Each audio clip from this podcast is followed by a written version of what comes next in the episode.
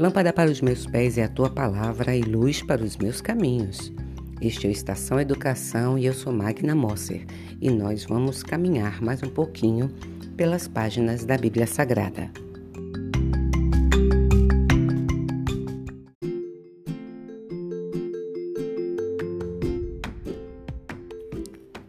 Olha que bom que nós estamos juntos mais uma vez.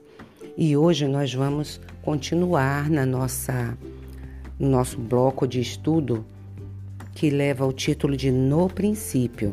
Esse bloco de estudos é, ele trabalha com o texto do capítulo 1 ao capítulo 11 de Gênesis.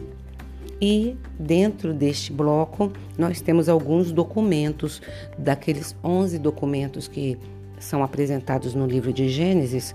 É, aqui nesse bloco do capítulo 1 até o capítulo 11, estão, estão as, a maioria dos documentos, tá?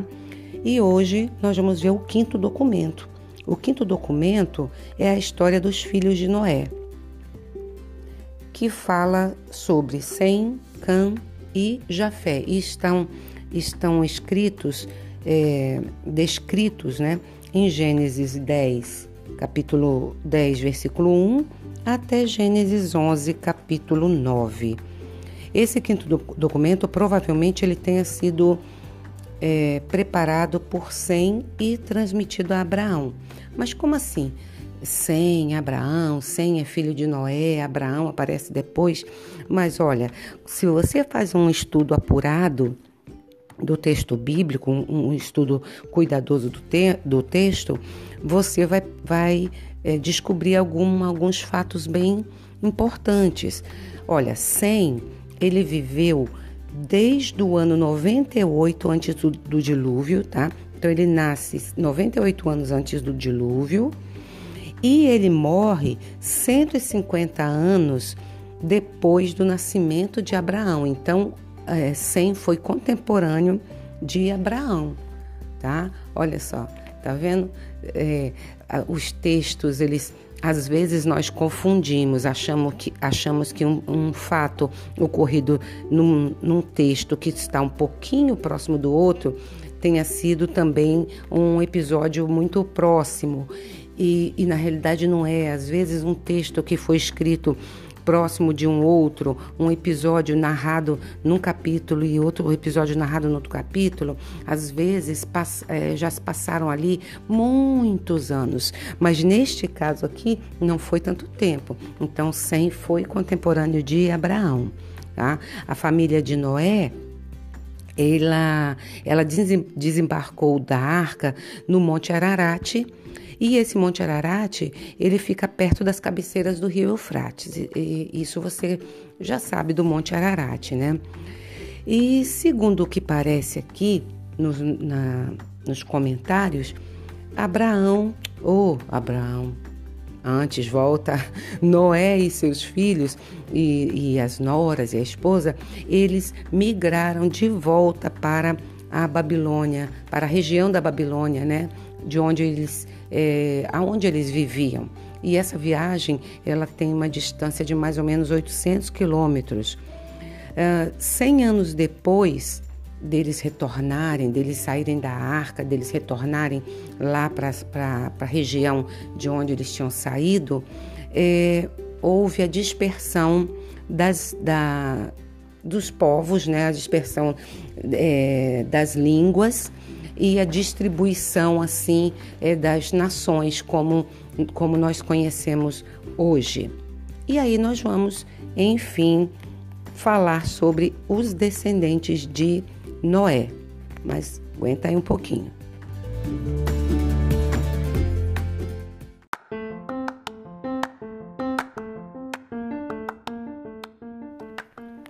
Muito bem, voltamos aqui com os descendentes de de Jafé. Os descendentes de Jafé, eles, nessa dispersão, eles foram para o norte. Estabeleceram-se na região é, que fica ao redor dos, dos mares Negro e Cáspio e passaram a ser os antepassados das raças caucasianas da Europa e da Ásia. Tá? É, Para você entender melhor, seriam as pessoas com a pele mais clara, tá certo? Uh, e os descendentes de Cã? Os descendentes de Cã rumaram para o sul. E nós vamos ver no texto bíblico, onde narra o, esses descendentes de Cã, que os nomes que foram citados, aonde está escrito, está lá no capítulo 10, do verso 6 ao verso 20. Os nomes citados, eles parecem dizer respeito à Arábia Meridional e Central, ao Egito, ao litoral oriental do, do Mar Mediterrâneo e à costa leste da África. Canaã, filho de Cã e os seus descendentes, eles se estabeleceram no país que levou o seu nome e posteriormente veio a ser a pátria dos judeus. Então, é, assim, eu estou falando a grosso modo, tá, queridos? Para vocês entenderem melhor. Então, é, é, no caso, se você pegar o mapa mundi e cortá-lo na horizontal em três faixas, é, Jafé ficaria com a parte de cima, Cã ficaria com a parte de baixo e Sem ficaria com a parte do meio. Mais ou menos isso, tá? E quais serão os descendentes, ou quais foram os descendentes de Sem? Eles estão descritos no versículo de 21 a 31, são chamados de semitas. E quais são os povos que são é, é, incluídos no, é, dentre esse grupo de semitas? Os judeus, os assírios, os sírios e os elemitas no norte do Vale do Eufrates e em suas fronteiras, tá? Então esta é a distribuição dos descendentes de, de Noé.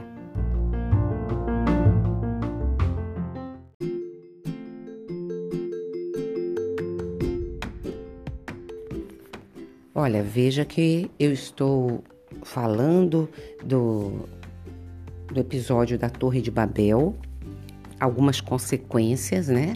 Mas ainda não não falei sobre o episódio propriamente dito. Mas é bom a gente fazer esses preâmbulos, esses, essa parte introdutória, para quando chegar lá no episódio mesmo, você ter uma, uma ideia geral. Por exemplo, dentre esses descendentes aqui todos que nós fala, que eu falei com vocês no bloquinho anterior, tem um que se destaca. O nome dele é Nimrod. Tá? Você pode ver é, a, a, a apresentação dele no capítulo 10, do verso 8 ao 12. Esse Nirod, ele foi o líder de maior destaque nos 400 anos entre o dilúvio e Abraão. Nimrod era neto de Cã e nasceu um pouco depois do dilúvio, tá?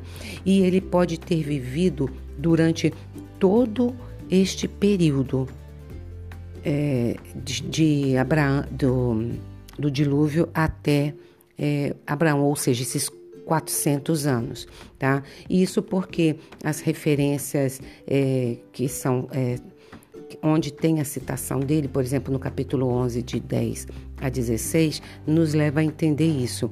E o Nimrod, ele era um homem que já no seu tempo né? Ou seja, bem no início, né, dos tempos, ele já é, tinha um espírito empreendedor. Hoje é uma palavra que está muito em, em voga, né? Todo mundo fala, olha, você tem que ser empreendedor, empreendedorismo, etc, etc, etc.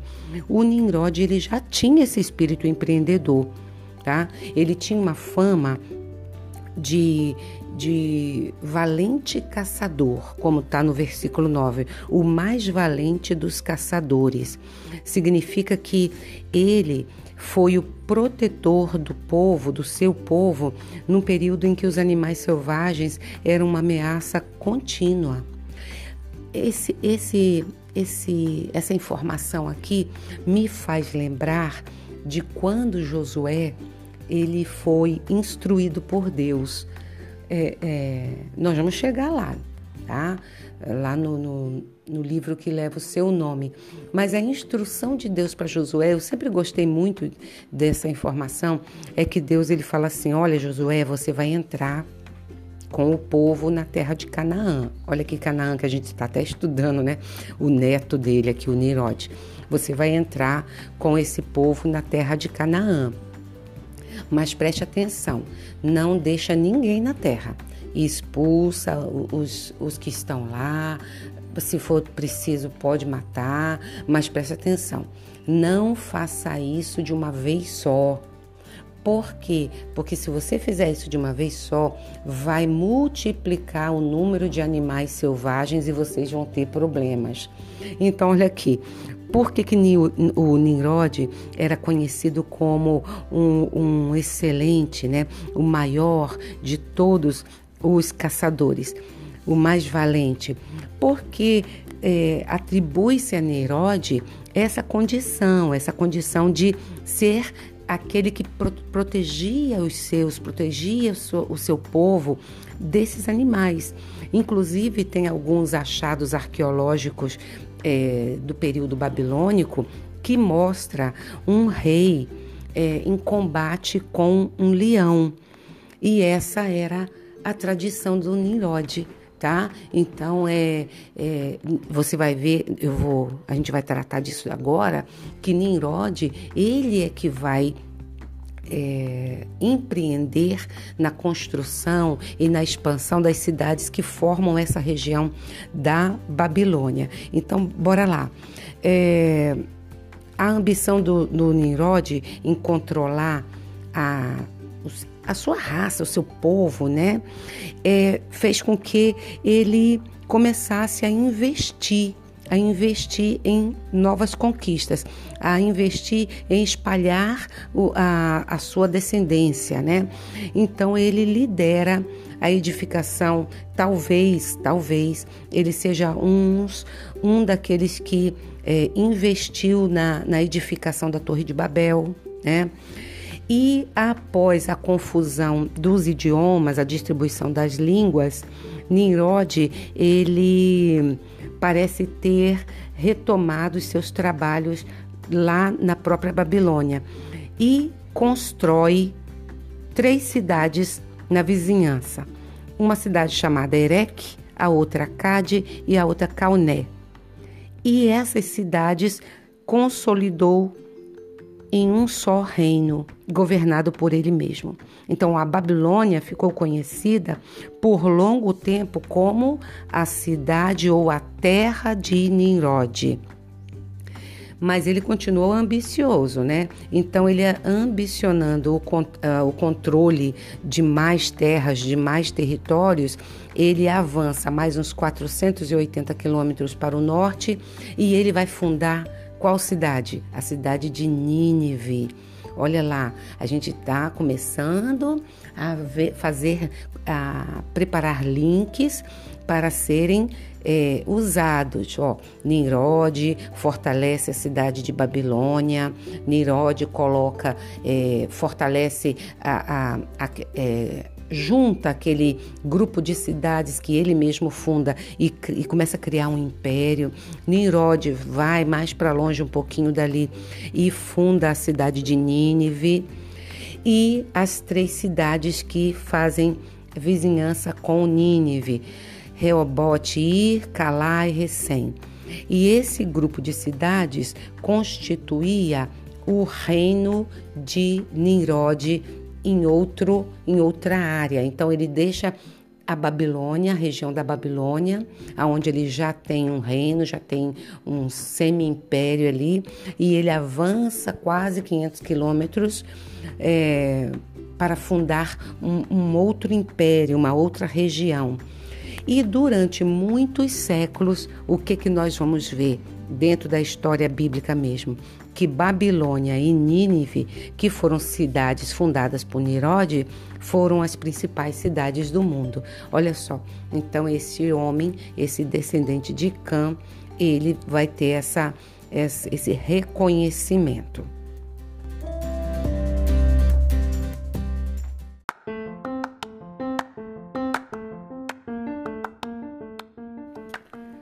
Bom, chegamos então na Torre de Babel, descrita no capítulo 11, do, capi do verso 1 até o verso 9. E nós vamos ver que a confusão do idioma, dos idiomas, né, a distribuição dos idiomas, ela, ela ocorreu na quarta geração depois do dilúvio, aproximadamente por ocasião do nascimento de Peleque, que você pode ver no capítulo 10, verso 25, ou seja, 101 anos depois do dilúvio e 326 anos antes da chamada de Abraão. A chamada de Abraão você pode ler no capítulo 11, verso 26. É, é, qualquer que tenha sido o fato histórico é, que é, sobre esse propósito da Torre de Babel, é, o importante é nós entendermos que havia um comando de Deus: crescer, multiplicar, encher a terra. O que, que acontece lá no Gênesis? Lá no Gênesis, com a, com a investida de Satanás junto a Eva e Adão, é, ele coloca na mente, no coração desses dois seres o desejo de se tornar iguais a Deus. E você vai ver aqui na Torre de Babel algo bem semelhante. Qual era o intuito deste povo que aqui estava? Fazer uma grande cidade com uma torre que alcançasse os céus, ou seja, eu posso, eu tenho o domínio, eu sou detentor deste domínio, eu posso usurpar o poder divino porque eu consegui fazer. Então, tudo aquilo que remete a tirar a glória de Deus não tem, é, não prevalece, tá? Não prevalece. Então, é, nós vamos ver que a, que a Torre de Babel foi um, um episódio aonde as, as línguas vão ser distribuídas e aí, enfim, essas nações vão ser formadas, a raça humana, ela vai ser distribuída em toda a terra.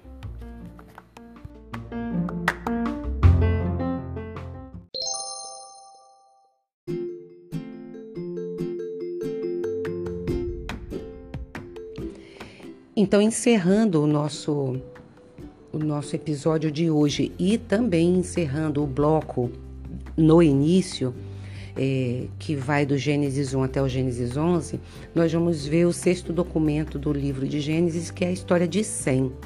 E a história de Sem ela está narrada no capítulo 10, 21 a 31. E já começa dizendo assim: Sem, o irmão mais velho de Jafé, foi o pai de todos os hebreus. Então, é, é sob a perspectiva é, da família, da descendência de Sem, é que a restante do texto bíblico vai ser escrito, tá? Que é, são os hebreus, tá? Então, neste texto, do capítulo 10, 21 a 31, são citados todos os nomes dos descendentes de Sem, é, de Sem até Abraão, tá? Abrangendo 10 gerações, 427 anos. É possível que o próprio Sem tenha registrado essa genealogia, pois ele viveu em todo esse período desse, dessas 10 eh, gerações. E agora, para quem gosta de números, vamos ver alguns números que nós estudamos neste bloco conhecido como no início, vamos lá. Desde Adão até o dilúvio, passaram-se 1656 anos. É, entre o dilúvio e Abraão, 427 anos. A vida de Adão coincidiu 400 e, 243 anos com a vida de Matusalém, ou seja, Adão viveu ainda 243 anos junto com Matusalém, tá? Período de vida de Matusalém. A vida de Matusalém coincidiu em parte, ou seja, 600 anos da vida de Matusalém, com a vida de Noé e com a vida de Sem. Houve 126 anos entre a morte de Adão e o nascimento de Noé. Noé viveu 350 anos após o dilúvio. Morreu dois anos antes de Abraão nascer. Sem viveu desde 98 anos antes do dilúvio até 502 anos após o dilúvio. Sem viveu até 75 anos após a entrada de Abraão em Canaã. Noé viveu até ver a nona geração dos seus antecedentes. Então, nós vemos aqui é, que foi uma, uma, um período onde o tempo de vida era muito longo, né? Então, com esse período de vida muito longo, com essa longevidade, a, a população ela vai aumentar muito rápido, embora as idades elas vão paulatinamente diminuindo, ficando mais curtas. Lembra que eu falei no outro episódio? Se você começar a ver a narrativa, ah, com, com tantos anos fulano teve o filho e cada vez mais cedo eles vão tendo filhos e também vai diminuindo a idade é, total, né, o tempo total de vida. Muito bem. Então, queridos, nós encerramos esse bloco é, de estudos que fala do capítulo 1 até o capítulo 11 de Gênesis, no início, no princípio. E no nosso próximo encontro, nós já vamos começar um outro bloco de estudos é, que vai ser conhecido como o período dos patriarcas. Então, um beijo grande para vocês, fiquem com Deus. Eu sou Magna Mosser e este é o Estação Educação. Tchau!